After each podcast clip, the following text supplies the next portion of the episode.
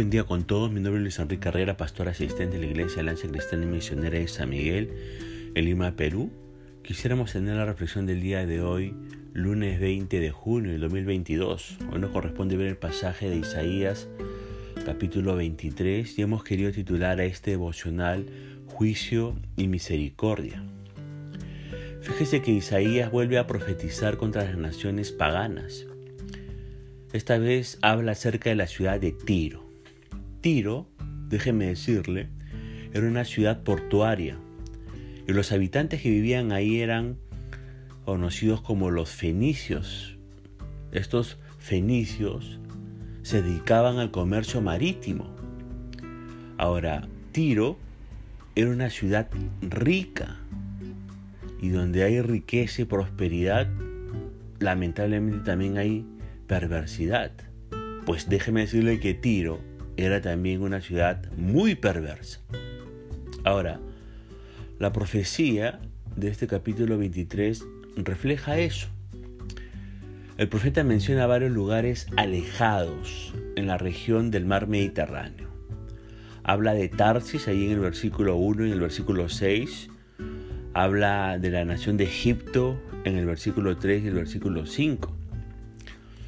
El comercio marítimo produjo bastantes ganancias, como usted puede leerlo en el versículo 8. Y también la ciudad de Tiro fue caracterizada, como dice el versículo 7, por la alegría. Lamentablemente, también esta ciudad de Tiro estuvo caracterizada por ser una ciudad soberbia, como dice el versículo 9.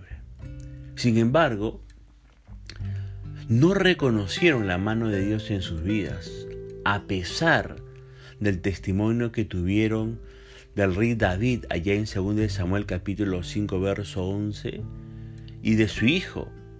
Tuvieron el testimonio también del rey Salomón allá en Primera de Reyes capítulo 5 verso 1 al 18.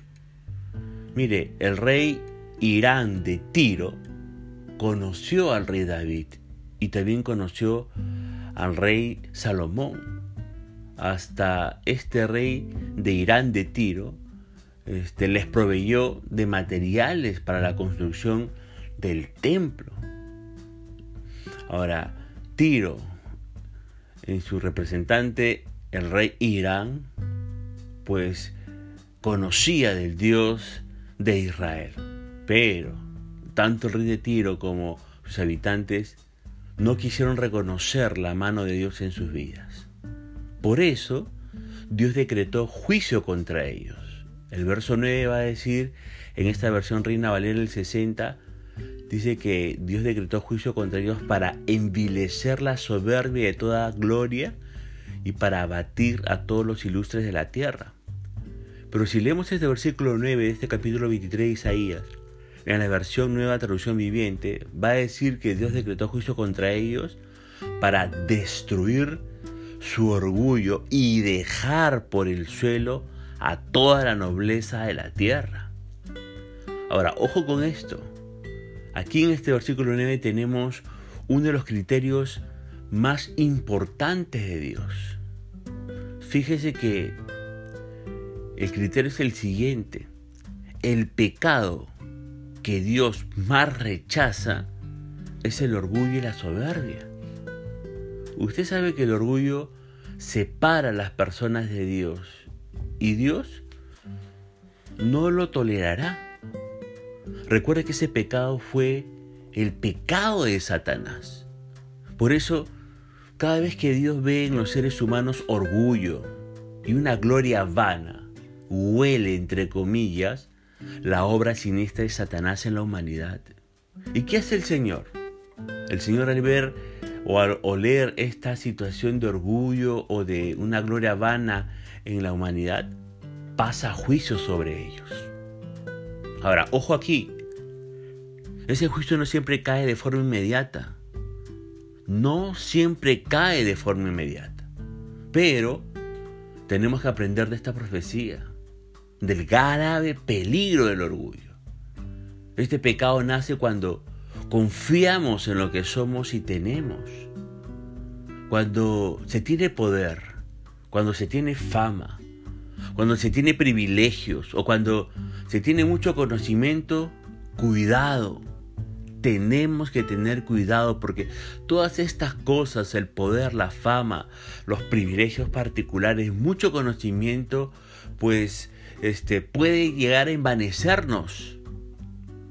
Y la Biblia enseña que ante la presencia de Dios, todo ser humano, llámese Paolo Guerrero, llámese eh, Bergoglio o el Papa Benedicto, llámese Gareca, llámese Pedro Castillo, todo ser humano debe humillarse y debe reconocer que solo Dios merece ser honrado y glorificado. Y humillarse, déjenme decirle, significa reconocer mi estado delante de Dios.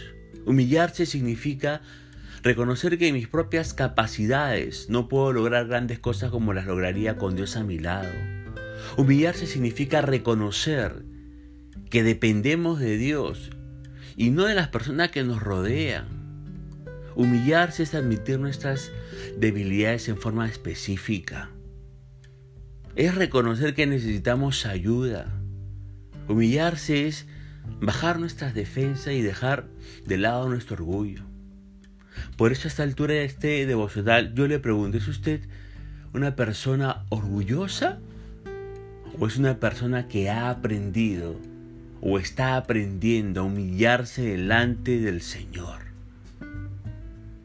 Yo espero que esté, que sea una persona que esté aprendiendo o está aprendiendo a humillarse delante del Señor. Ahora fíjese que en el versículo 12, la ciudad de Tiro es descrita como virgen hija de Sidón. Sidón era otra ciudad de los fenicios que estaba más al norte. Y el profeta Isaías advierte que la ciudad de Tiro, oprimida entre comillas bajo el juicio de Dios, no se volvería a alegrar. ¿Por qué? Porque el juicio de Dios sería tan devastador. Fíjese que la compara con la tierra de los caldeos, a la que Dios convirtió en ruinas. Lee usted el versículo 13. Ahora, aunque Isaías indica que el juicio de Dios sobre Tiro solo duraría 70 años, como usted puede leerlo en el versículo 15 de este capítulo 23 de Isaías. Dicho juicio lamentablemente no produciría ningún cambio sustancial en sus habitantes, en la gente de Tiro. Volverían a cantar, dice el verso 15, canción como de ramera, y volverían a, entre comillas, fornicar con todos los reinos del mundo, como dice el verso 17. Es decir, ¿sabe qué? Los de Tiro se dedicarán a hacer negocios comerciales sin tener a Dios en cuenta en sus vidas. Tiro iba a regresar y a reanudar, su comercio mundial. Una vez más, Tiro se convertiría en un gran centro comercial y volvería a venderse y a prostituirse con todos los reinos del mundo. El profeta Isaías comparó a esta ciudad de Tiro con una ramera ejerciendo su impío comercio. Esa fue la manera en que Dios habló de estos grandes centros comerciales. Sin embargo, de esta ciudad de Tiro, Dios tendría misericordia y obraría en tal manera que al final sus ganancias serían consagradas a Dios, como dice el verso 18. Es interesante notar que luego del retorno del cautiverio, los habitantes de Tiro y de Sidón supieron madera para la construcción del nuevo templo, como dice Esdras capítulo 3 verso 7. Pero esta profecía de Isaías debe entenderse en términos generales, de la manera en que Dios extendería su salvación a la gente de Tiro. Ve usted el Salmo 87, verso 4 al 6, que habla acerca de esa salvación que, Dios traería para esta este, gente de Tiro. Y sabe que el cumplimiento de lo que dice el Salmo 87, verso 4 al 6, este, lo vemos nosotros. En el libro de Hechos, en el capítulo 21, verso del 3 al 6. Ahí se cumple lo que Dios había prometido con respecto a la salvación de Tiro. Ahora reflexionemos un momento. Aunque Dios es un Dios santo y justo y tiene que castigar el pecado, ¿sabe cuál es su obra preferida de Dios? Su obra preferida de Dios es la de mostrar misericordia y gracia.